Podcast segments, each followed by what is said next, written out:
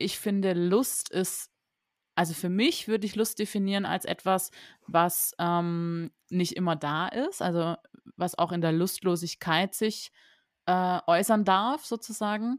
Und Lust ist was, auf was ich Lust habe zu tun oder zu spüren oder zu machen. Also das kann wirklich alles Mögliche sein. Und für mich in meiner Definition ist Sex wirklich ein ganz kleiner Teil eigentlich nur davon. Mhm. Und nur weil ich immer, keine Ahnung, vorher über die Sensation in den Fingern zum Beispiel meine Sexualität erlebt habe, also das jetzt mal als taktiles Beispiel sozusagen, und das jetzt nicht mehr funktioniert, kann ich das ja über andere Sinne im Prinzip kompensieren und neu erlernen auch.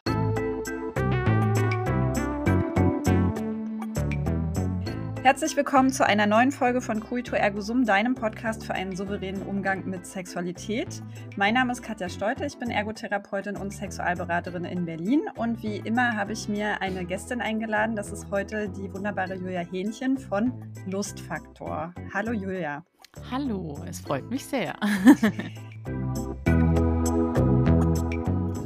Herzlich willkommen. Ich mache mal kurz eine Intro und wir schauen, äh, ob du dann noch was hinzufügen möchtest. Dich habe ich tatsächlich schon sehr lange auf dem Schirm, weil wir haben, glaube ich, zeitgleich angefangen mit unserer Arbeit. Als ich Koito online gestellt habe, habe ich das erste Mal auch Lustfaktor gesehen und ähm, habe dann beeindruckt am Beckenrand gestanden und gesehen, wie du diesen äh, Social-Media-Kanal für sexuelle Bildung äh, hochgerockt hast.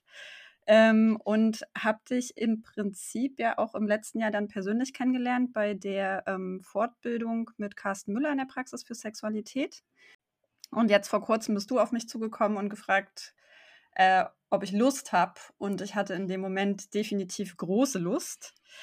Und die aktuellen Umstände machen es jetzt irgendwie so ein bisschen, finde ich, auch thematisch ganz passend, was mit der Lust auch passieren kann, äh, wenn irgendwie die Umwelt, das Umfeld irgendwie crazy wird. Bis hin dazu, dass die Lust heute auch irgendwie ein bisschen vergangen war. Ich glaube, dir ging es auch ähnlich, ne? dass es irgendwie so schwierig ist, drüber zu sprechen. Und das finde ich eigentlich einen ganz schönen Einstieg ins Thema. Die Lust ist quasi deine Profession. Vielleicht magst du darüber ja erstmal ein bisschen was erzählen. Ja, danke dir erstmal. Ähm, ja, die Lust. Also allein mein Name, also auf Instagram, ne, ist ja schon Lustfaktor.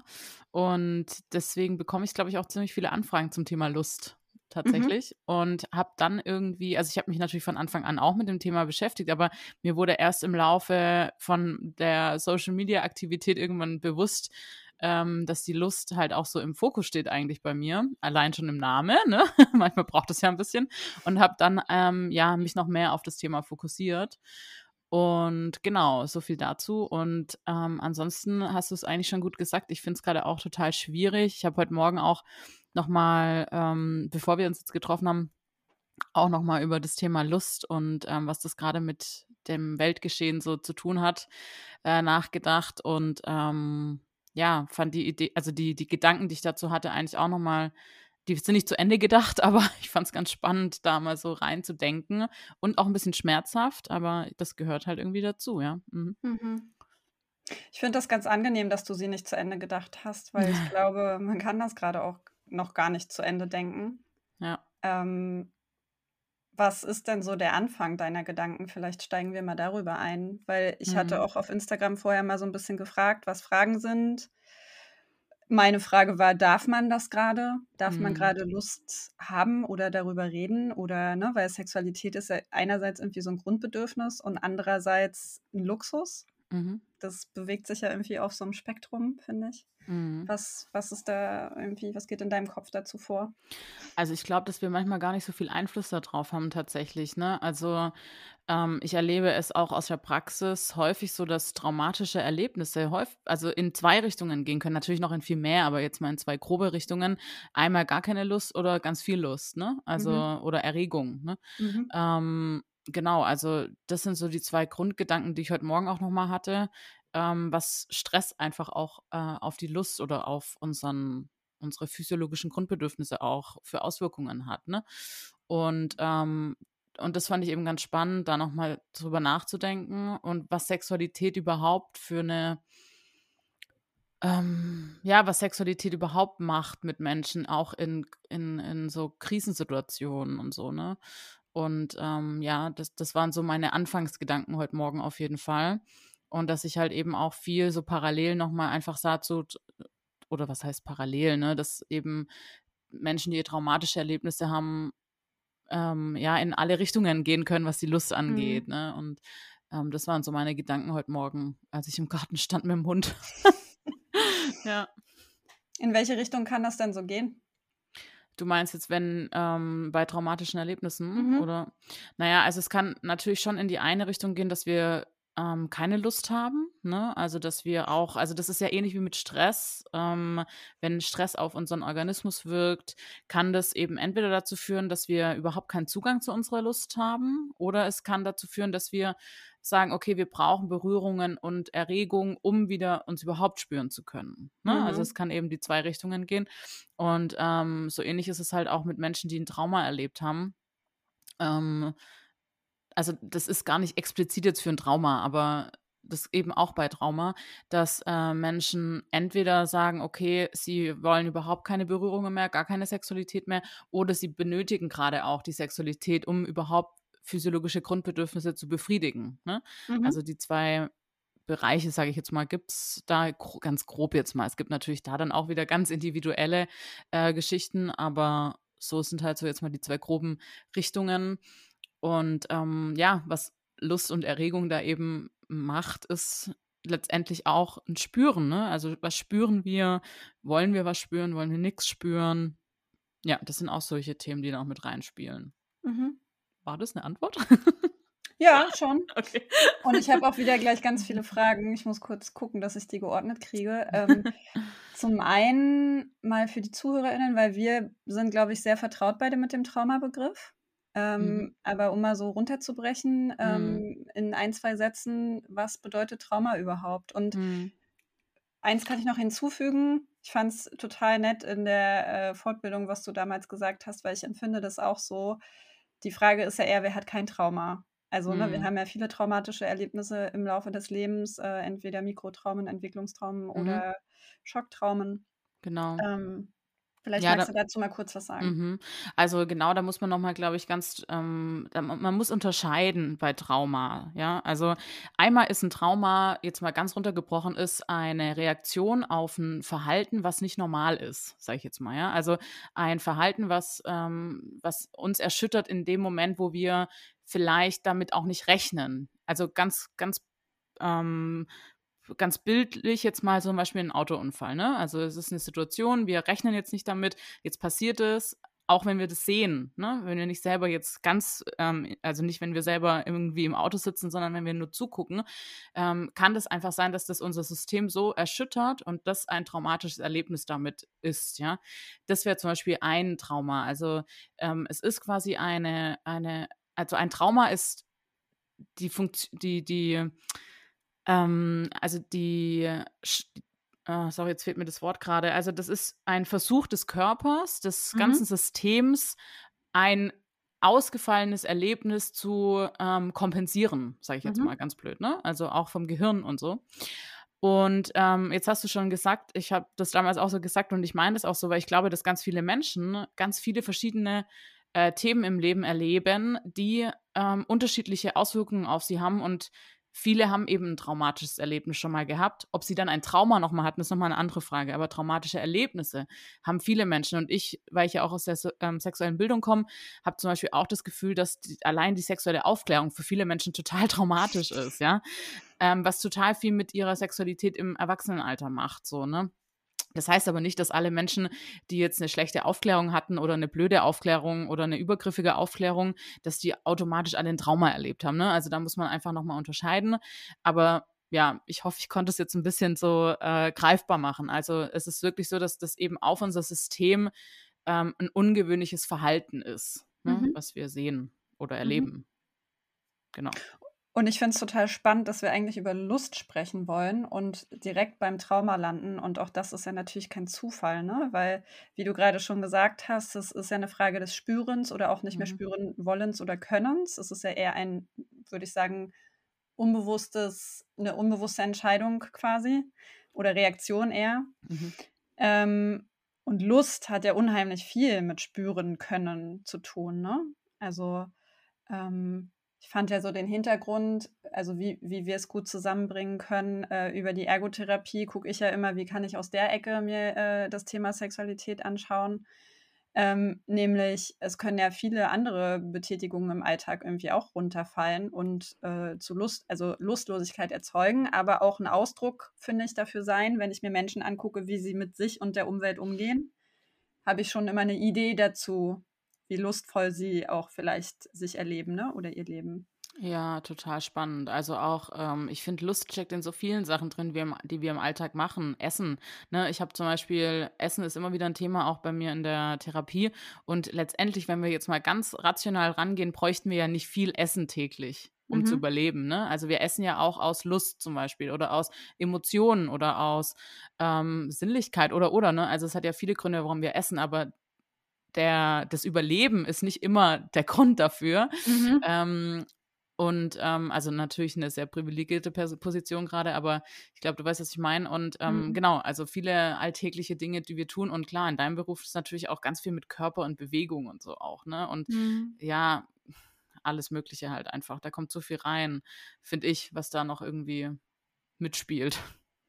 Ja, es hängt halt alles zusammen, ne? Ja. Also ich habe das früher noch nicht so begriffen und umrissen und ich glaube, der Groschen ist bei mir irgendwie vor zwei Wochen so gefallen, wo ich das Gefühl hatte, in meinem Kopf hat sich das alles irgendwie nochmal neu zusammengesetzt mhm. mit den Themen äh, von Lust auch. Also, weil ich persönlich zum Beispiel verliere auch immer mal wieder den Kontakt zu meiner Lust, gerade wenn man mhm. zum Beispiel irgendwie so viele Sachen irgendwie beruflich macht oder privat viel los ist oder es Krisen gibt. Ich meine, ähm, ich glaube, man muss jetzt gerade nur einmal den Blick in die Nachrichten werfen. Äh, das ist ja nicht nur eine Krise, sondern das ist halt ein Krieg und das ist eine wirklich eine ernsthafte Bedrohung, die man spürt, ne? Mhm.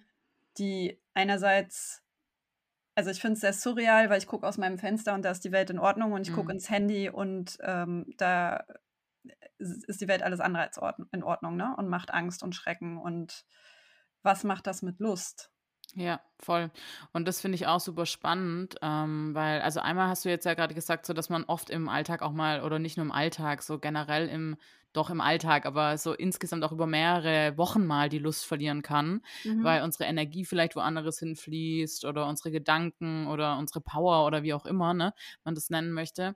Und ähm, gleichzeitig ist jetzt da ein Krieg, wo irgendwie auch unser System, ähm, ich sage jetzt mal, bedroht, ja. Also mhm. uns nicht, natürlich nicht so stark wie die Menschen vor Ort, das ist auch klar, aber es macht einfach was mit einem und ähm, oder auch eine Pandemie, ne? Und äh, was das eben auch für Auswirkungen hat und dass physiologische Grundbedürfnisse wie Sexualität natürlich super wichtig sind, auch in so Phasen, aber Sex an sich eben vielleicht gar nicht mehr wichtig oder mhm. es eine andere Wichtigkeit bekommt, eben um sich spüren zu können. Ähm, und natürlich ist auch Sex nicht immer etwas, wo Nähe entsteht, sondern Sex kann auch passieren, um Distanz herzustellen. Das klingt ja immer ein bisschen verrückt oder paradox, aber ähm, ich nehme mal als Beispiel, wenn man so ähm, im, im Sex zum Beispiel Dinge tut, die man jetzt nicht unbedingt lustvoll empfindet oder so, sondern mhm. ähm, um, also ne, es gibt verschiedene Gründe auch im Sex, wie ich mit anderen Menschen in Kontakt gehe. Und ähm, genau, also ja, das ist ein total komplexes Thema auf jeden Fall. Merke ich auch gerade wieder. ja. Hast du da vielleicht mal ein Beispiel? Also ich habe eine mhm. Idee von, aber ich finde es immer angenehm für die ZuhörerInnen, ja. ähm, das an so einem ganz mhm. ganz bildlichen Beispiel festzumachen? Also ähm, als Beispiel wäre zum Beispiel, du meinst jetzt Sex und Distanz, ne? Mhm. Ja. Also ein Beispiel wäre zum Beispiel, dass ich häufiger auch bei KlientInnen dann höre, dass sie so ähm, dass dann so Pornos nachgeturnt werden. Ne? Also, mhm. Also, dass man so Pornos nachturnt und je verrückter, desto cooler und desto besseren Sex hat man. Äh, aber dass das häufig auch, ähm, also das spricht überhaupt nichts dagegen, um Gottes Willen. Äh, wenn ihr Spaß daran habt, go for it. Und ähm, aber es, also es zeigt oft auch eine Möglichkeit, um Distanz während dem Sex aufzubauen. Ne? Weil wenn ich nämlich mich auf ähm, Performance äh, konzentriere und nicht so sehr ins Spüren komme, dann kann das Distanz schaffen für sich selber oder auch zum Gegenüber. Und ähm, das kann manchmal Sex leichter machen, tatsächlich. Ne? Das klingt total paradox, aber äh, ich erlebe das total häufig in den Erzählungen von KlientInnen. Ähm, genau, also das wäre zum Beispiel ein Beispiel. Mhm. Ja. Hast du noch eins? Nö, ich hätte, könnte jetzt aber was noch drauf eingehen, nämlich, dass diese, ähm, was du gerade gesagt hast mit dem Performance-Druck, ne? Oder den Performance-Druck, den habe ich jetzt nochmal extra reingebracht, dass auch das ja wieder irgendwie bei mir auf jeden Fall Lustlosigkeit eher mhm. auslöst, ne? Weil Performance-Druck haben wir irgendwie in allen anderen Bereichen schon. Ähm, in der Arbeit, im Privatleben, Sozialstress, äh, I don't know, da sind wir auch wieder bei Corona, irgendwie äh, Mütter, die alleinerziehend oder auch nicht alleinerziehend waren mhm. und äh, rund um die Uhr irgendwie alles zusammengehalten haben. Die Männer auch, aber wir wissen einfach aus der Realität, dass Frauen da einen anderen Workload haben mhm. und auch mhm. einen anderen Mental Load, ähm, dass das natürlich logischerweise irgendwie auf die Lust schlägt. Ja. Ne? Total. Und alle dann aber so eine Erwartung haben von, na, es muss doch jetzt aber auch, auch das muss funktionieren, ne? Mhm. Aber Lust funktioniert halt nicht. Ja. Ja, genau. Also das finde ich auch super spannend. Also zum Beispiel ähm, ich, ich kenne jetzt keine aktuellen Studien, aber ich könnte mir zum Beispiel auch vorstellen, wenn wir jetzt Studien angucken, also es ist nur eine Vermutung von mir, ne? Also das ist mhm. jetzt nicht irgendwie, aber dass am Anfang von Corona beispielsweise die ähm, Sexzahlen, wenn man so nennen möchte, erstmal hochgegangen sind, ne? Mhm. Weil ne, da ist was Neues, was, also auch wenn es Angst macht, aber es ist irgendwie eine andere Situation. Ähm, wir erleben unsere PartnerInnen in neuen Situationen. Ähm, vielleicht finden wir sogar irgendwie total schön, wie der oder die da jetzt reagiert oder ne, dann macht man mal was anderes. Auf einmal sind wir im Homeoffice und so. Und sowas kann natürlich erstmal, ich sage jetzt mal, die Lust auch ein bisschen steigern, ne? Mhm. Ähm, ähm, und dann könnte ich mir aber vorstellen, dass die Rate auch, also dass es auch wieder abgefallen ist und dass vielleicht viele Paare äh, jetzt auch oder viele Beziehungen ähm, eher in den letzten Monaten eher lustlos waren. Könnte mhm. ich, also ist jetzt so eine Vermutung von mir. Ähm, ja, und das wäre was total Normales halt einfach, ne? Mhm. Und ähm, das ist auch ganz spannend, genau. Und ja, wie sollen, also wie gesagt, das hast du eigentlich gerade schon so schön gesagt, ne? Manche Menschen haben halt in stressigen Situationen oder in so krassen Alltagssituationen keinen Zugang zu ihrer Lust und manche kompensieren damit auch Stress. Gibt es natürlich mhm. auch, ja. Ähm, und spannenderweise treffen in Beziehungen meistens zwei Menschen aufeinander, wo das an, also wo das anders verteilt ist, der Zugang zur Lust, ne? Deswegen ist für Klientinnen oder jetzt ZuhörerInnen auch ganz spannend, einfach mal zu fragen, wie ist dein Zugang zu deiner Lust? Wann mhm. hast du mhm. Lust und wann gar nicht? Also wann hast du einfach da keine Lust oder keinen Zugang? Wann ist es dir zu viel berührt zu werden oder so, ja? Hm. Zum Beispiel, ja. Oder ich habe ja letztes Wochenende hatte ich einen Workshop in der Schweiz und da hatten mhm. wir darüber gesprochen, wie man, also ne, weil ich komme ja immer aus dem Kontext von Menschen haben eine Diagnose. Ja ähm, meinetwegen Schlaganfall, mhm. Parkinson, MS, whatever. Ähm, und was macht das auch mit der Lust? Ne? Was mhm. macht das mit der Partnerschaft und was macht das mit der eigenen Lust und der geteilten Lust? Und ähm, dann hatten wir halt als Intervention, haben sie dann erarbeitet, so ein, äh, sich ein Sexdate auszumachen, einmal in der Woche, wo dann vielleicht auch die Energie passt am Sonntagmorgen und nicht Mittwochabend irgendwie, wenn die halbe Woche schon super stressig gelaufen ist. Und ähm, eine Teilnehmerin meinte dann auch, hä, aber für ein Sexdate verabreden, das ist ja total unromantisch, ne? Und das fand mhm. ich so spannend, weil ich persönlich finde es gar nicht unromantisch, sondern ich finde es total wertschätzend, sich füreinander mhm. Zeit zu nehmen mhm. und auch total schlau. aber das ist natürlich schon losgelöst von diesem Performance-Verständnis, ne? dass mhm. es immer irgendwie klappen können muss und funktionieren können muss und ja. Zuschreibungen von Romantik und sowas hat. Mhm. Also ja, ja, da fließt total viel mit rein. Ne? Und mhm. ich finde es spannend, was du sagst, weil ich mache das mit meinen KlientInnen ja auch. Also einmal in der Woche, äh, das erzeugt bei mir gleich wieder Druck. ja, ja. Ne? Also da muss man, glaube ich, auch nochmal schauen, aber das ist natürlich sehr individuell. Ne? Ähm, das muss man, glaube ich, anpassen an ähm, die KlientInnen dann letztendlich. Aber ja, also ich finde das auch, ähm, also wir machen uns für alles einen Termin und äh, ich finde es total wertschätzend auch, wie du sagst, sich halt als Paar auch Zeit zu nehmen, ob dann Sex passiert oder nicht, ist ja erstmal auch egal, ja. Genau. Sondern es geht ja mehr darum, Zeit zusammen zu verbringen und zwar wirklich auch Zeit und nicht zu sagen, okay, wir kochen jetzt so, wie wir es immer machen und essen dann und gucken dann Film, sondern okay, was ist mal was Außergewöhnlicheres, wo vielleicht auch Lust entstehen kann und dann mal gucken, wie gehen wir damit um, wenn Lust entsteht oder wie entsteht Lust bei uns und so, ne? Und das, ähm, ja, ist, ist total spannend auf jeden Fall.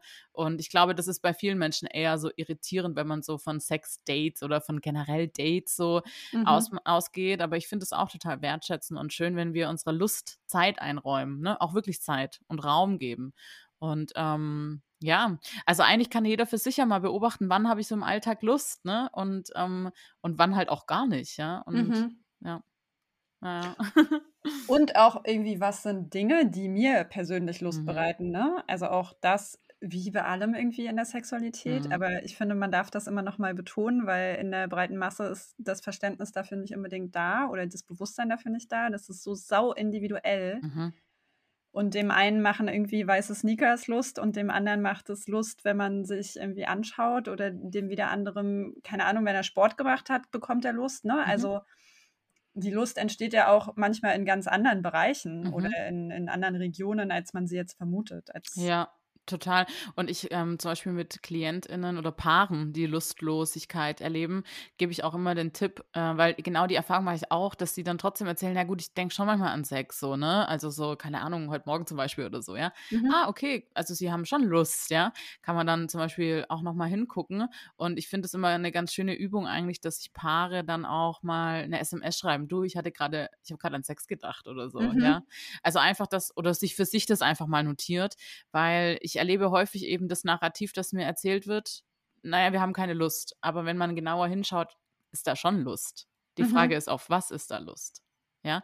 Und vielleicht ist eben keine Lust auf genitalen Sex zum Mhm. Beispiel, ne? Also da halt nochmal zu unterscheiden, auf was habe ich denn Lust ähm, und was macht mir Lust. Und das fand ich gerade schon so schön, was du gesagt hast, ne? Weil jeder hat halt auf was anderes auch Lust.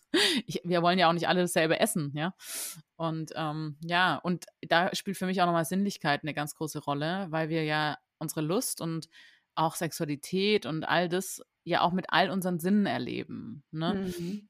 Und, ähm, und da kann man auch nochmal gucken, okay, mit welchen Sinnen bin ich denn, also welche Reize geben mir denn Lust? Ne? Weil nicht alles, was wir sehen, fühlen oder hören, gibt uns ja Lust, aber manche sind vielleicht zum Beispiel mehr darauf fokussiert, was sie sehen. Ne? Es können Pornos sein oder was wir hören, das können dann erotische Hörgeschichten sein oder was wir fühlen oder wenn wir Sneakers sehen zum Beispiel, ja, weil das irgendwie uns vielleicht an etwas erinnert, was, ähm, keine Ahnung, damals, als ich 16 war und die Jungs und mit den Sneakers oder was weiß ich, ja. Und dann ähm, ist man da so voll in so einer Erinnerung drin, ne? Also Gedanken und so.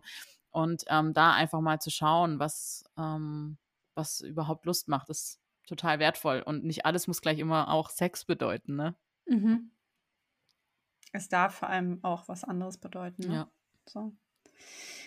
Ich habe gestern in der Vorbereitung auf die Folge kapitulieren müssen, weil ich aufgrund der Geschehnisse das nicht geschafft habe. Ich konnte mich einfach nicht konzentrieren und habe aber ähm, in diesem großen Sexualtherapiebuch äh, Mhm. geblättert und versucht, also diese Seiten sind ja voll mit Buchstaben gewesen.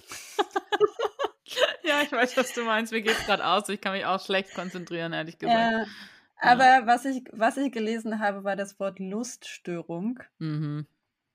Und ich würde gerne wissen, wie du zu diesem Buch, äh, zu diesem Buch, zu diesem Wort stehst. Hm.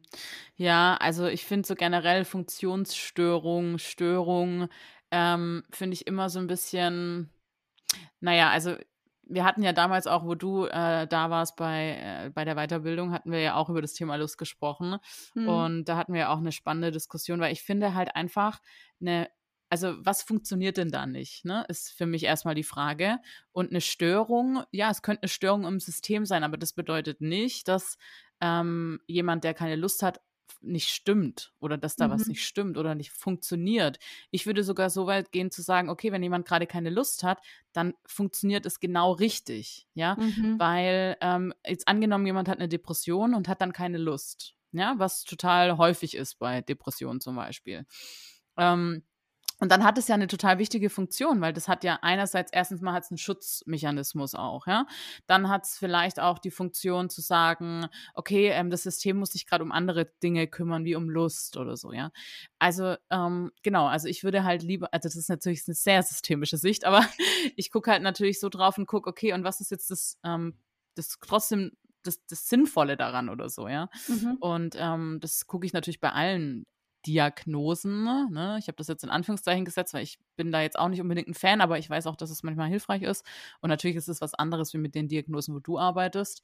Ich meine jetzt wirklich solche Diagnosen wie äh, sexuelle Funktionsstörung oder so oder Gas Orgasmusschwierigkeiten ne? oder Orgasmusstörung oder sowas, ja. da bin ich einfach immer ein bisschen vorsichtig oder Erektionsstörung, weil auch da hat es natürlich einen Sinn, warum eine Erektion vielleicht nicht da ist oder so. Ähm, genau. Also, das ist meine Meinung da dazu. Und Mhm. ja, und dann finde ich, kann man eben auch von der, Fun- von der, von der Sichtweise, was funktioniert vielleicht genau richtig, da fallen dann den Menschen immer total viele Sachen ein, was eigentlich gut funktioniert. Warum habe ich denn keine Lust? Ah ja, okay, das schützt mich gerade ja auch einfach voll. Oder hey, ja, ich muss mich halt einfach gerade um andere Dinge kümmern oder so, ne? Und ähm, ja, und dann merkt man halt wieder, okay, also es funktioniert schon richtig. Genau. Natürlich muss man wirklich nochmal individuell auch gucken. Wenn wir jetzt Vaginismus haben, kann man nicht sagen, ja, okay, äh, so ist es halt und ähm, was ist das Gute daran, weil das natürlich auch einen hohen Leidensdruck hat. Ne? Ähm, da muss man schon auch nochmal gucken. Aber auch da hat es natürlich einen Grund, ähm, wo wir, wo wir nochmal erfragen dürfen.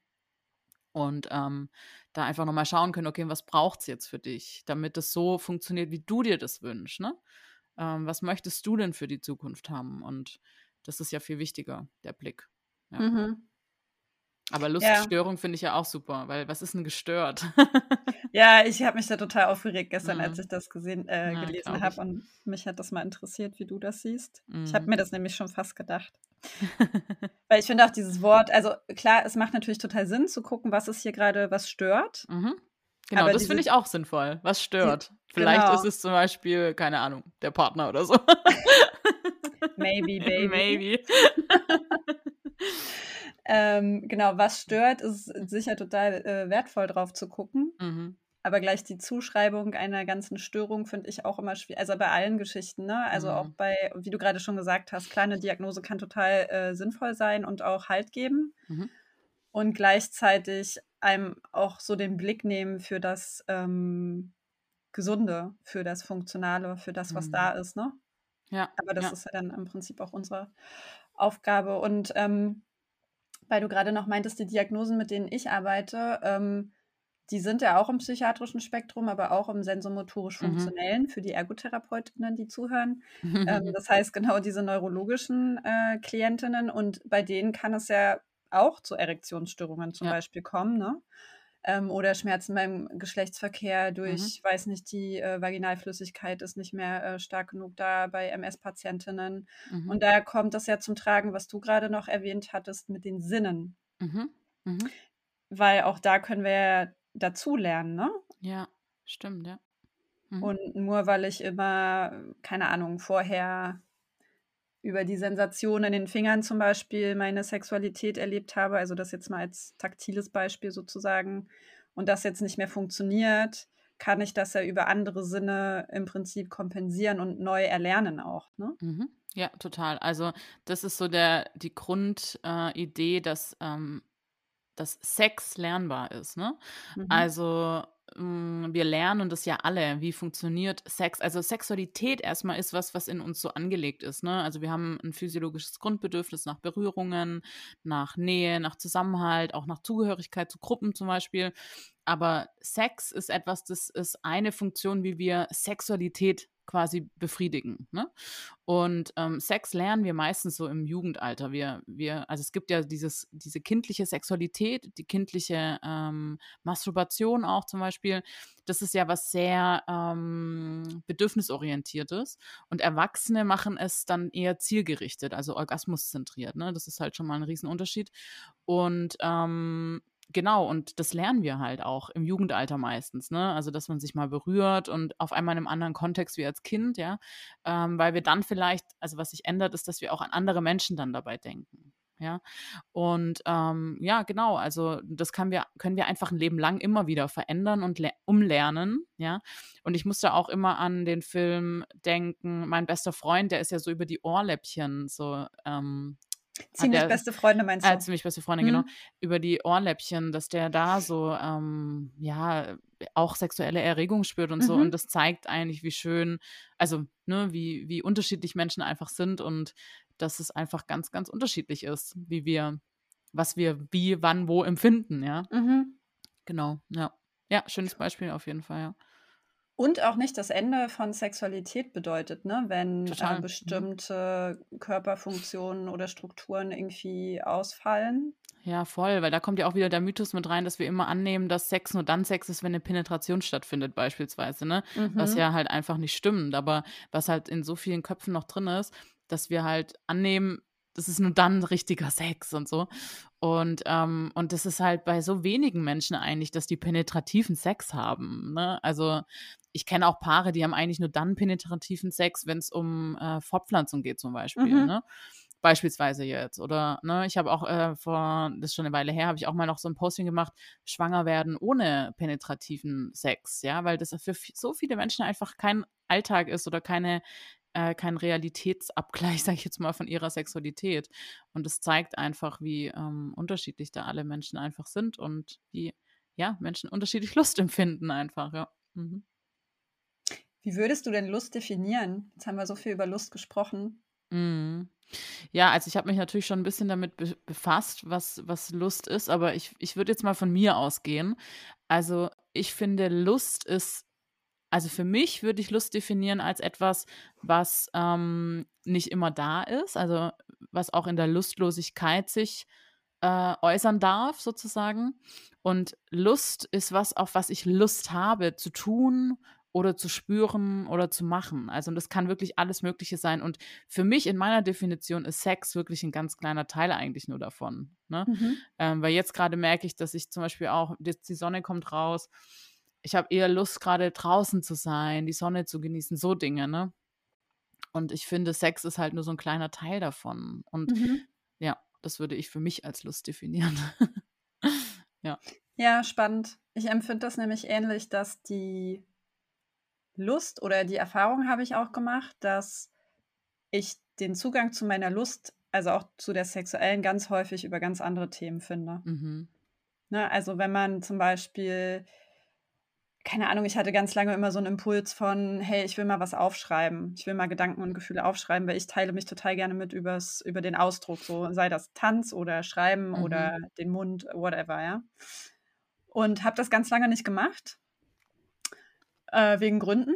Und als ich dann angefangen habe, das zu machen, umso mehr Lust habe ich auch empfunden, ne? Also Mhm. im Leben überhaupt die Dinge zu machen. Und natürlich schließt das die Sexualität dann mit ein. Ja. Ja, ja, total. Und es kann sie genauso mit ausschließen wie die anderen Ebenen Mhm. dann auch, ne? Ja, ich finde es spannend, weil ich zum Beispiel reagiere sehr stark auf Sinnliches, also auch was ich ähm, so Atmosphärisches und sowas, ne? Mhm. Also wie ist äh, die Atmosphäre? Ich gehe, ich liebe es, schön essen zu gehen oder sowas, ne? Und das Mhm. hat ja erstmal ganz viel mit Lust zu tun, aber erstmal nicht so viel mit Sexualität. Aber da ist natürlich, steckt natürlich auch sowas mit drin. Und ähm, genau, also das ist auch, glaube ich, nochmal vielleicht ein guter Hinweis für ZuhörerInnen, ähm, dass man nochmal schaut, auf welchen Sinnesebenen, weil du hast ja gerade beschrieben, dass du auch dann mit mit deinen mit Schreiben, also es ist ja auch Bewegung und deine Mhm. Gedanken zu Papier bringen und so, ne? Ähm, und ähm, ja, also welchen Zugang, was macht einem überhaupt Lust im Leben? So, ja, was macht einen schönen Gefühle oder sowas, in die Richtung mal zu denken. Ähm, und dann zu gucken, okay, gibt es in diesem Kontext auch sexuelle Lust zum Beispiel? Oder ist es wirklich auch was ähm, sehr, ähm, ja, also was, wo man nur für, für eine bestimmte Teil möchte und da soll Sex gar nicht drin vorkommen. Kann auch sein, ne? Ja. Ja. Und bei dem Beispiel, das du beschrieben hast, mit dem Essen gehen zum Beispiel, Mhm. da kommt mir auch noch der Genuss. Mhm. Also wie gut kann ich genießen, ne? Ja, genau. Und das ist natürlich auch wieder, wenn ich jetzt auch so zu meinen KlientInnen nochmal denke, natürlich auch ein Riesenthema. Generell Genuss ist was sehr, sehr Schwieriges für viele Menschen. Ne? Mhm. Ähm, und ich will da jetzt gar nicht sagen, dass, es, dass ich das super könnte oder so, ähm, sondern das schließt sich da jetzt einfach nur gerade an. Ähm, gerade was das Essen angeht, ist für viele, auch Frauen einfach ein Riesenthema. Ne? Mhm. Und inwieweit können wir das genießen?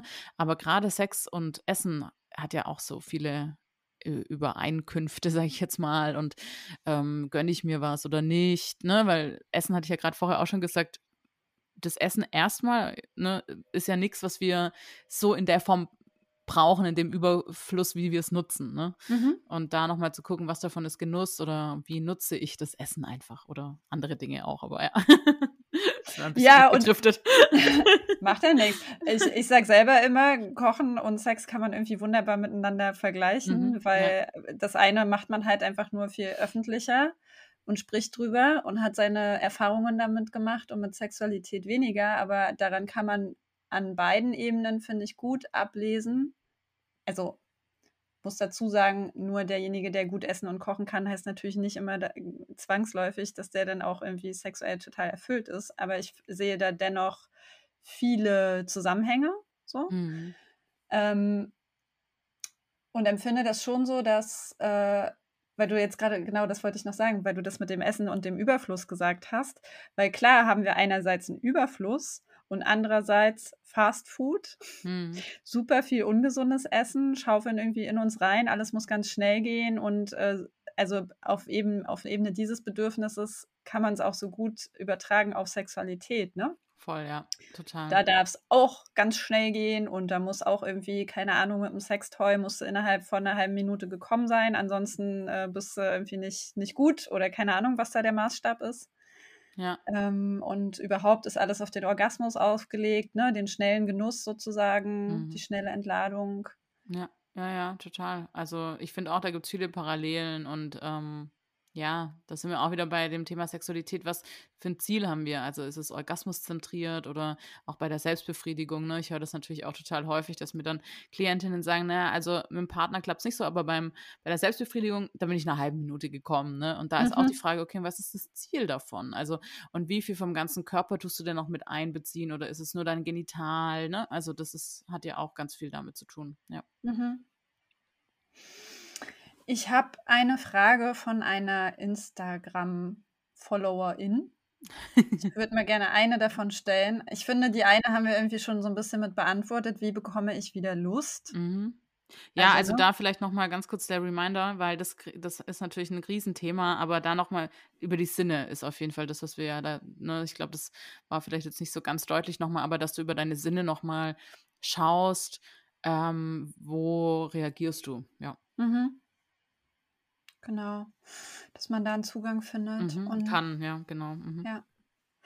Ähm, ja, und woher kann denn die Lustlosigkeit in der Partnerschaft kommen? Mhm. Das finde ich eine sehr komplexe Frage. Ja, ist sehr komplex auf jeden Fall, aber ich glaube, das ist so eine Frage, wo ganz viele auch natürlich beschäftigt und also es gibt so viele Themen, woher das kommen kann. Ähm, was ich immer das Allerwichtigste ist, äh, finde zu sagen, ist, dass Lustlosigkeit erstmal beide betrifft. Ne?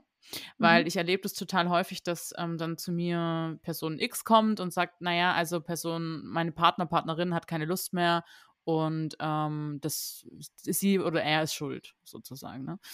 Und da nochmal zu gucken, okay, was tun beide dafür, dass es keine Lust mehr gibt, zum Beispiel. Ne? Das finde ich erstmal ähm, ja, nochmal erleichternd auch für die Person, die, also es ist, beide leiden in diesem, in dieser Situation, ne? Aber das kann auch eine Erleichterung erstmal sein, ähm, zu gucken, okay, was trägt jetzt jeder in dieser Beziehung dazu bei, dass es gerade keine Lust gibt? Also das ist so vielleicht die erste Frage, die man sich auch selber mal stellen kann. Was trage ich denn dazu bei, dass wir keine Lust haben? Ne? Mhm. Ähm, genau, und dann findet man vielleicht schon die ersten Gründe heraus oder die ersten Ursachen für die Lustlosigkeit. Ne? Ja, und dann es gibt einfach so viele Gründe für Lustlosigkeit. Es kann sein, dass der Sex, den wir haben, dass der sich nicht gut anfühlt und dann ist es besser, keinen zu haben zum Beispiel, ne? Oder dass der sich immer, dass der langweilig ist im Sinne von, der ist so immer das, ja, jetzt passiert das, jetzt passiert das, passiert das. Nee, also ganz ehrlich, dann gucke ich doch lieber irgendwie, keine Ahnung, Topmodel oder so. Mhm. keine Ahnung, fällt mir gerade so ein, weil das gerade läuft. Ähm, genau, also ne, das kann, also es kann Langeweile sein, es kann sein, ähm, dass man sich nicht gut fühlt, es kann sein, dass es ähm, ja, dass man vielleicht zu den Menschen gerade nicht so eine gute Bindung hat. Es kann sein, dass man viel Stress hat drumherum. Ähm, es kann auch sein, dass man sich einfach auch wohlfühlt, gerade ohne Sex. Ja. Ähm, ich erlebe das nämlich auch häufiger, dass Menschen zu mir kommen, sie berichten mir, dass sie keinen Sex haben, aber wenn ich dann nochmal genauer nachfrage, ist aber eigentlich auch alles in Ordnung. Ja, es mhm. ist halt einfach halt bloß alle zwei bis drei Monate mal Sex. Aber es ist für beide okay eigentlich, ne? Der Stress kommt nur von außen. Also, genau. Das sind jetzt so ein paar Gründe. Vielleicht fallen dir noch ein paar ein. ich bin gerade schon wieder so, hui. ich fand das schon sehr viele, ehrlich gesagt. Okay. Ich müsste, ich müsste mir jetzt einen aus den Fingern saugen und da habe ich keine Lust drauf. Sehr gut. also Krankheit, ne? Fällt mir noch ja, ein. Ja, zum Beispiel, ähm, genau, genau. In dem Kontext. Mhm. Ähm, und ansonsten hast du echt viele genannt. Mhm. Mhm. Ich finde den, ähm, also das sind so meine Top 2, würde ich sagen. Einmal die Selbstbeziehung. Also Mhm. da gucke ich immer ganz viel drauf auch. Habe ich überhaupt zu mir selbst gerade eine Beziehung und kann ich mit mir selbst Lust Mhm. empfinden? Weil Voll. Ansonsten fällt es mir auch mit dem Partner oder der Partnerin schwer. Und was du gerade meintest, dieses von außen der Druck, ne? Mhm. Dieses gesellschaftlich geprägte, äh, auch durch Studien, die ich auch manchmal für mich anzweifle mit bestimmten Zahlen Ja. oder Annahmen, äh, wie oft jetzt Menschen äh, miteinander sexuell aktiv äh, sein Mhm. würden, sollten, könnten, müssten. Voll. Und ich erlebe es sogar manchmal, dass Menschen zu mir kommen und sagen, sie sind lustlos. Wenn ich dann frage, wie viel Sex haben sie? Ja, zwei bis dreimal die Woche. Und dann, und dann finde ich spannend, weil dann ist Ja. ja total spannend, okay, und was ist dann lustlos? Ja. Ja, also was, also warum wird der Sex als lustlos empfunden? Warum hat man ihn? Und ähm, also das ist, finde ich, super spannend eigentlich, ne?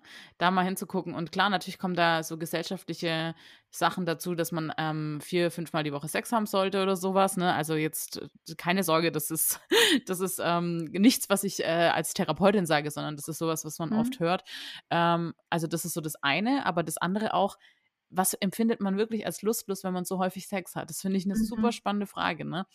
Und ähm, ich bin sogar so radikal jetzt mal, dass ich sage, man sollte eigentlich nur noch Sex haben, wenn man wirklich Lust hat. Und ich glaube, dann hätten wir noch seltener Sex sogar, ne? Ja. Und das ist halt total spannend eigentlich so. Und was ich da auch noch interessant finde, ist, weil ich erlebe das total häufig, dass dann Menschen zu mir kommen und sagen, also ich habe Lust, mein Partner, Partnerin nicht und ich finde es unfair.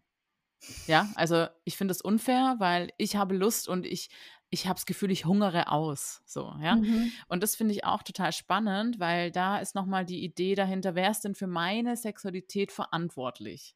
Total. Ja, Ja. und das bin ja erstmal ich selber. Und, ähm, und das ist, erlebe ich in Paarbeziehungen, Paardynamiken total häufig, dass so eine Erwartungshaltung an den anderen gestellt wird, befriedige du meine Sexualität.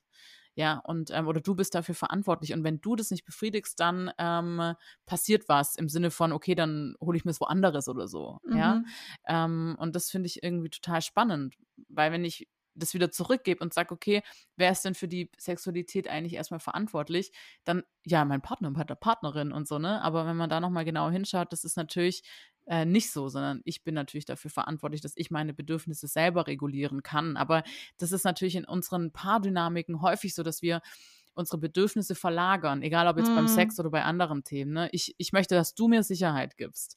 Ähm, du musst mir Sicherheit geben, dass ich das Gefühl habe, du liebst mich und so. Ne? Also das passiert in ganz vielen ähm, Ebenen, sage ich jetzt mal, nicht nur beim Sex, dass wir so eine Erwartung an Partner, Partnerin haben, die so riesig sind, die ja niemand erfüllen kann. Und wo ganz viel aber auch ist, wo wir einfach erstmal selber für uns erfüllen sollten. Ne? Und da greift natürlich dann Therapie auch. Ne? Weil, also, ne, dann sieht man jetzt mal, wenn wir, Bestfalle. Genau, und das sieht man jetzt auch mal äh, so ein ganz klassisches Beispiel aus der Sexualtherapie. Ähm, wenn wir über solche Themen sprechen, dann sprechen wir natürlich erstmal auch ganz viel über Bedürfnisse und welche Bedürfnisse wurden vielleicht auch in der Kindheit nicht gestillt oder sowas. Ähm, ne? Also für alle Menschen, die vielleicht schon mal überlegt haben, eine Sexualtherapie zu machen und da irgendwie Sorge hatten oder so, wir sprechen da nicht nur über Sex, ja, wir sprechen da über ganz viele äh, Themen, die schmerzhaft sind, auch wenn wir auf unsere Biografie schauen und ähm, wo vielleicht auch Dinge nicht erfüllt worden sind, die wir aber total Sehnsüchte haben. Sehnsüchte und Sex passt ja auch super zusammen, ne? Mhm. Ja, jetzt habe ich wieder einen kleinen Monolog hier geführt. Ich habe dir gerne zugehört okay, und äh, die ZuhörerInnen bestimmt auch. hoffentlich. Ne? Und was du sagst mit den Bedürfnissen ne? und dass man das so an den Partner anlegt Mhm. als Anspruch oder als Ja, genau. Erwartung, Mhm. das ist auch die Erfahrung, die ich oft mache mit KlientInnen, dass das ja auch dann in so einer Abhängigkeit hält und Mhm. in einer Abhängigkeit Lust und Verlangen zu empfinden oder aufrechtzuerhalten, ist ja im Prinzip unmöglich. Ne? Super schwierig. Und ähm, das ist ja auch diese Dynamik von sexueller Lust und Unlust, ne? Verfolger und Rückzügler. Mhm. Ähm, also vielleicht kurz zur Erklärung, der Mensch, der zum Beispiel immer Lust hat und das einfordert, der rennt, so, rennt, rennt in diesem Beispiel sozusagen der anderen Person hinterher und die hat keine Lust und zieht sich ja immer mehr zurück und dann entsteht so ein Kreislauf. Und da wieder rauszukommen, ist super schwierig, weil ähm, es weil das so eine Dynamik bekommt. Das heißt, der, wo immer Lust hat, kann eigentlich nie sagen, ach, heute habe ich aber mal keine Lust. Ne? Und der, wo immer s- wegrennt, kann eigentlich nicht sagen, ah, warte mal, heute habe ich aber Lust. Also das ist schwierig in dieser Dynamik und eben auch das, was du gerade meintest. Ne? Ja. Ja, da auszutreten, ähm, ist quite a challenge, ne? Und, Ja. äh, da hilft eigentlich nur, in die Unabhängigkeit zu gehen und das schaffe ich im Prinzip dadurch, dass ich auf meine eigenen Bedürfnisse gucke Mhm. Und darauf, dass ich sie selbst befriedigt bekomme und nicht durch den anderen, ne? Ja, total. Ja. Und da Ja. sind wir wieder bei, ähm, Autonomie letztendlich auch, ne? Und zu Mhm. schauen, okay, wie, ähm, befriedige ich meine eigenen Bedürfnisse? Und das ist aber auch so 'n Riesenthema, würde ich sagen, weil das ist erstens was, was wir häufig nicht so richtig gelernt haben und wo wir auch selber wenige Ideen davon haben, wie können wir das, äh, machen? Ähm, und da wird's oft aber halt auch schmerzhaft, ne? Also, wenn man dann so in der Therapie rausfindet, oh na ja, was heißt rausfindet? Viele Ideen haben wir ja oft so in uns, aber dass wir halt irgendwie dann noch mal erarbeiten: „Na gut, also eigentlich wurden meine Bedürfnisse von meinen Eltern zum Beispiel nie gestillt“ oder so, von das Bedürfnis nach Liebe zum Beispiel, ja. Mhm. Ähm, und das kann natürlich total schmerzhaft erst mal auch sein und dann zu gucken, okay, ähm, dann habe ich mir vielleicht immer Menschen gesucht, die sehr toxisch waren, um das noch mal zu bestätigen, dass ich, ähm, eigentlich keine Liebe verdient habe oder so was, ne? Und da rauszukommen und zu sagen: „Okay, ich habe Liebe verdient und ich gebe mir die jetzt selber und das das genügt mir erst mal.“ Das ist natürlich 'ne Mammutaufgabe auch, ja. Mhm. Und da sind wir wieder bei der Ergotherapie. Ich kriege zurzeit immer diesen Bogen wieder dahin, weil ich's so mindblowing finde, dass es einfach vorher nicht so viel besprochen wurde, dieses Mhm. Thema Sexualität in dieser Therapieform, wie auch in der Mhm. Medizin und in anderen Therapien, das weißt du ja auch. Ähm indem ich mich auf anderen Ebenen freimache und irgendwie Betätigungen nachgehe, die mir wichtig sind, sei es irgendwie die Arbeit oder in der Freizeit, äh, meinetwegen in Tischtennisverein gehe, weil mir das total wichtig ist und mein Partner macht das nicht mit mir oder ich habe sonst niemanden, ne? Also, Autonomie in bestimmten Lebensbereichen irgendwie erlebe Ja. und begreifen kann, dass ich irgendwie Einfluss auf die Dinge nehmen kann und eigenverantwortlich alles bestimme, macht mich das auch auf sexueller Ebene, äh, im Zweifel unabhängiger, ne, weil ich als Individuum dadurch reife und mich entwickle. Mhm. Ja, und da sind wir ja auch tatsächlich bei vielen deiner Diagnosen, wenn ich halt zum Beispiel 'n Schlaganfall hatte und, ähm, viele Dinge auch nicht mehr alleine machen kann. Wie schaffe ich's aber trotzdem in der Sexualität, ähm, auf Augenhöhe zu sein, ne? Zum Beispiel Mhm. jetzt nur als als kleines Beispiel noch an da dazu, ja. Das ist 'n super Beispiel, weil sich da natürlich die Ebenen total Mhm. verschieben, ne? Ja. Also, ich bringe immer so gerne das Beispiel an, äh, das ganz, äh, heteronormativ geprägte, muss ich zugeben, aber das ist halt das, was irgendwie sehr plakativ passt, dass der Mann meinetwegen war vorher der Versorger der Familie, 2 Kinder, Frau. Die Frau arbeitet zwar auch meinetwegen in 'nem Care-Beruf, das heißt, äh, der Hauptverdiener ist nun mal der Mann. Ja. Der hat jetzt 'n Schlaganfall, wird hilfsbedürftig Mhm. ähm, und ist nicht mehr finanzieller Versorger, Mhm. ist derjenige, der abhängig ist plötzlich, ist derjenige, der irgendwie Hilfe benötigt. Was macht das mit der Sexualität und Partnerschaft, ne? Ja, total. Und es macht super viel, ne?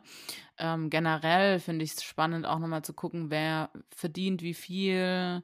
Ähm, also, auch wenn das jetzt voll die Klischees sind, es hat Einfluss auf unsere Sexualität häufig, ja. Mhm. Oder wer hat welchen Beruf, wer, ähm, macht Care-Arbeit, wie ist zu Hause das im Haushalt?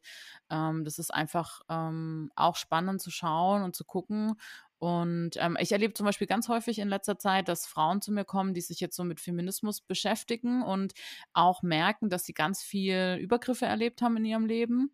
Und, ähm, das macht jetzt was mit ihrer aktuellen Partnerschaft zum Beispiel, ne? Mhm. Also, das erlebe ich zum Beispiel ganz häufig, ähm, und dass sich da 'ne Lustlosigkeit einstellt. Und ganz ehrlich, das ist ja super normal erst mal, ja.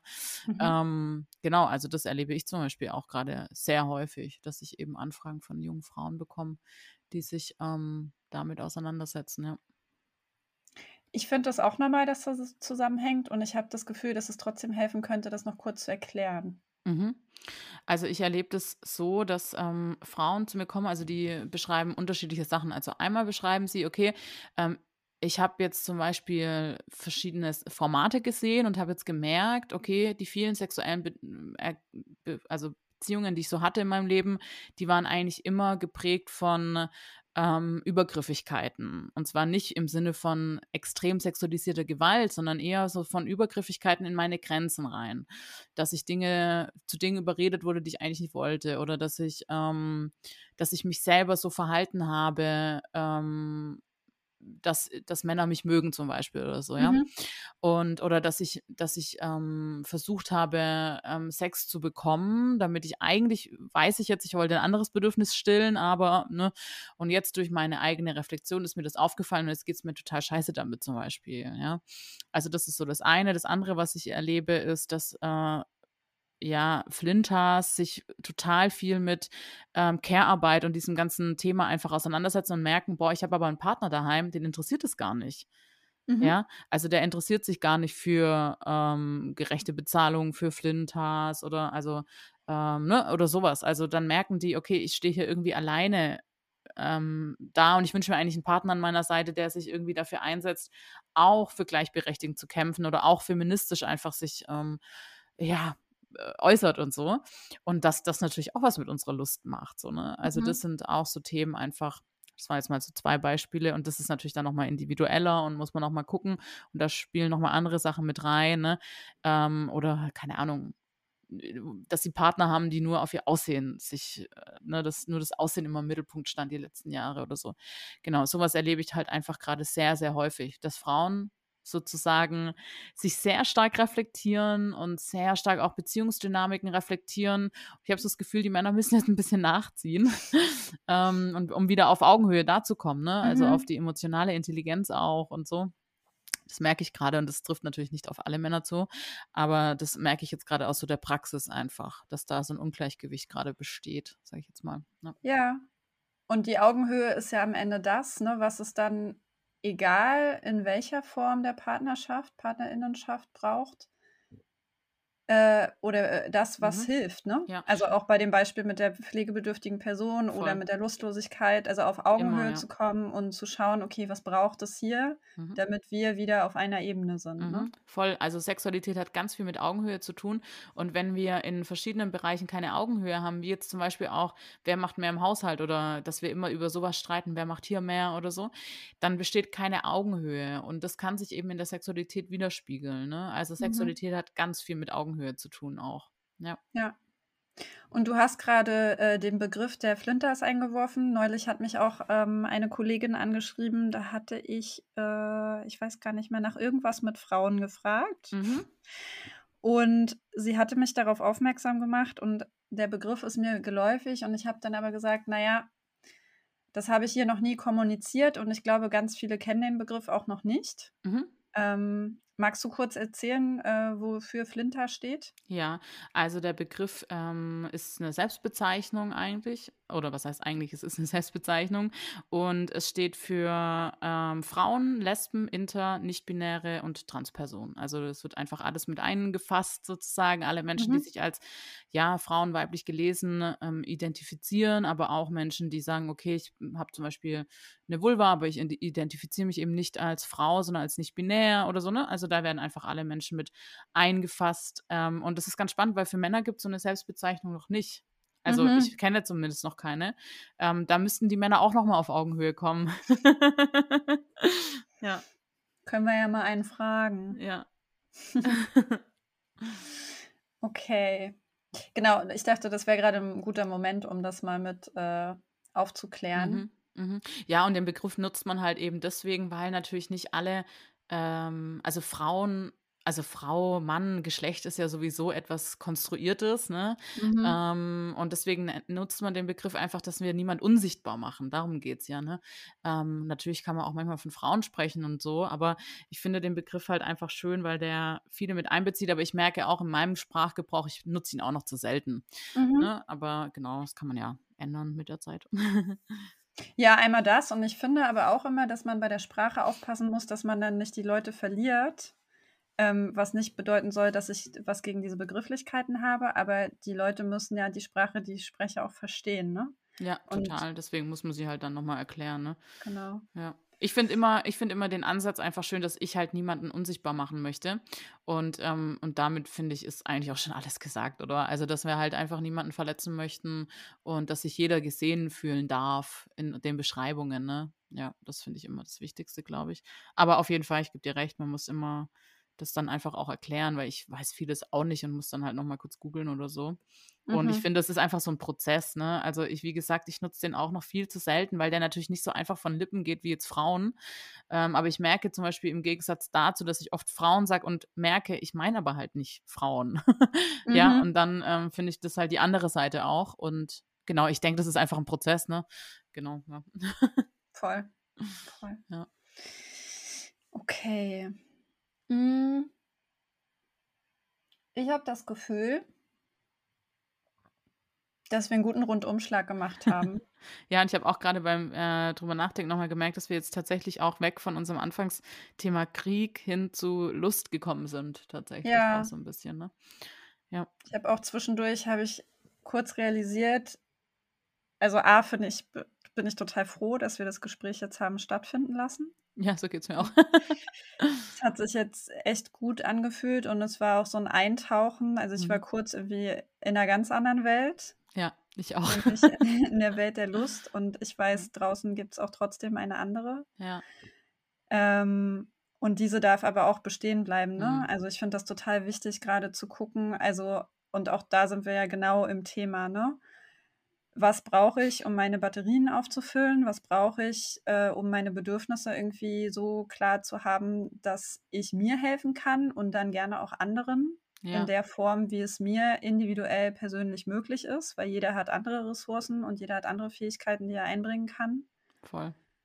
Wie viel gebe ich mir an Informationen dieser Tage? Irgendwie möchte ich das grade hier noch mit erwähnen, dass das ähm, dass da jeder irgendwie gut auf sich aufpasst, weil die Masse an Infos und die Härte an Infos, die macht ja auch was mit einem. Voll, ja, voll.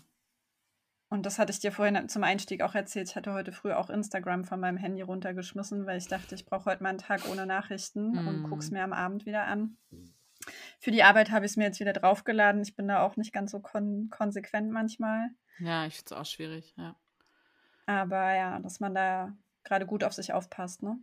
Ja, total. Und trotzdem auch da noch mal finde ich wichtig zu sagen, dass das auch 'n Privileg ist, ne, dass wir, ähm, sagen können, wir gucken grad, was wir uns angucken und was nicht. Aber es hat immer Total. ne, es gibt, finde ich, da auch kein endgültiges Ergebnis einfach. Das ist einfach so das ist halt die Ambivalenz, die wir oft in unserem Alltag haben, die wir leider auch 'n Stück weit aushalten müssen. Und Menschen Mhm. leben ja ganz viel in Ambivalenzen, auch beim Thema Lust. Ähm, und das ist immer merke ich, auch schwierig für mich, aber auch für meine KlientInnen. Wir wollen immer 'n Ergebnis haben, aber das gibt's halt oft nicht, ne? Das Mhm. ist halt das Schwierige, ne, auch bei dem Thema jetzt, ja. Ja, absolut. Ich habe auch gestern mit 'ner Freundin, äh, vormittags telefoniert. Da haben wir über die Lus äh, nicht Lust, Hilflosigkei Hilflosigkeit Ja. und Ohnmacht gesprochen Mhm. irgendwie, die wir empfinden. Und uns dann auch kurz dafür geschämt. Also, das ist ja aber mein Lieblingsthema, die Scham, dass Mhm. wir jetzt irgendwie gerne helfen möchten und dann dafür also nicht, dass wir helfen möchten, sondern dass in dem Helfen-Wollen natürlich auch irgendwie 'n egoistisches Motiv der Handlungsfähigkeit irgendwie steckt und dass man Mhm. irgendwie was machen kann. Ja. Und dann hatte sie das noch mal so bestärkt und dann habe ich gesagt: „Also, sag mal, das kann ja jetzt wohl nicht wahr sein, dass so 'n Arschloch Krieg macht, wir darauf reagieren, weil wir irgendwas tun wollen und uns jetzt deswegen schlecht fühlen, äh, Mhm. weil wir weil wir helfen wollen, ne? Weil wir irgendwie was das Gefühl haben wollen, dass wir was machen können Ja. Ja, da Form.“ da kommen halt so viele Ebenen mit rein, von Privilegien bis hin zu Ohnmacht, bis hin zu Machtlosigkeit ja auch, ne? Mhm. Bei Ohnmacht steckt ja auch schon das Wort Macht mit drin. Ja, ja, da kommt halt viel zusammen irgendwie und letztendlich ist es halt das Unbefriedigende, dass es halt erst mal keine Lösung gibt. Ja. Ja. Sehr unbefriedigend. Julia, ich bedanke mich bei dir für das, äh, sehr, sehr gute Gespräch. Ja, vielen Dank dir. Ich fand's auch sehr schön. Es waren sehr schöne Gedanken dabei. Finde ich auch. Und ich wünsche dir weiterhin, äh, viel Kraft und was wünsche ich dir noch bei deiner Arbeit? Du machst ja auch 'ne sehr aufklärerische Arbeit, wo du irgendwie, äh, mit bestimmten Dynamiken zu tun hast Mhm. und, äh ja, auf Menschen triffst. Genau. Ähm, dass es dir dabei gut geht und, äh, du weiter irgendwie Menschen unterstützt in ihrer Sexualität. Vielen Dank dir. Das wünsche ich dir auch. Und ja, vielen Dank für die Einladung. Ich fand's sehr, sehr schön, mit dir zu sprechen, sehr angenehm und ja, tut mir jetzt auch gut. Das freut mich. Ich hoffe, den ZuhörerInnen tut es auch gut. Und ähm, ich genau freue mich wie immer über Feedback zu der aktuellen Folge, auch über Fragen vielleicht noch im Nachgang, die ihr habt. Ähm, Julia freut sich auch, äh, bei Instagram zu finden unter Lustfaktor. Bei Facebook auch, aber ich glaube, mhm. Instagram ist so die Plattform. Ne? Ja, obwohl ich muss sagen, ähm, auch wenn Facebook manchmal ein bisschen schwierig ist, an der einen oder anderen Stelle bin ich da auch gerade sehr äh, häufig, weil ich Instagram gerade okay. auch sehr schwierig finde, ja. Okay, gut, ja, dann. Wir können auch äh, zu Lustfaktor, äh, zu Facebook kommen. genau, äh, anything is possible. Ähm, genau, und mhm. dann äh, freue ich mich, wenn ihr beim nächsten Mal äh, wieder einschaltet bei Coito Ergo Sum, deinem Podcast für einen souveränen Umgang mit Sexualität. Tschüss. Ciao.